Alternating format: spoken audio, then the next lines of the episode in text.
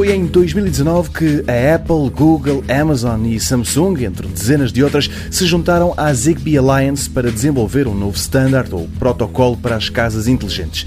E ele está aí, chama-se Matter e tudo indica que os primeiros dispositivos compatíveis com este sistema unificado devem aparecer ainda este ano. O Zigbee parece ser atualmente o mais popular protocolo para a domótica, uma forma de pôr sensores e dispositivos inteligentes todos na mesma rede sem sobrecarregar o Wi-Fi.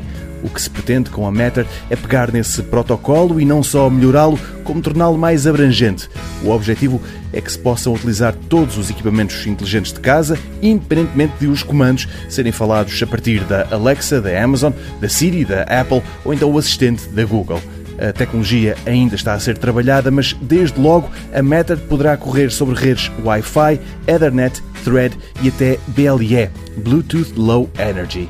Não quer é isto dizer que está na hora de começar a dizer adeus à Zigbee. Com este anúncio, a Zigbee Alliance, que está na origem da criação do standard com o mesmo nome, anunciou que vai mudar de designação para Connectivity Standards Alliance, qualquer coisa como Aliança para os Standards da Conectividade. E essa alteração surge, explicam os responsáveis, para que possam continuar a trabalhar em projetos como o Matter ou melhorar a rede Zigbee.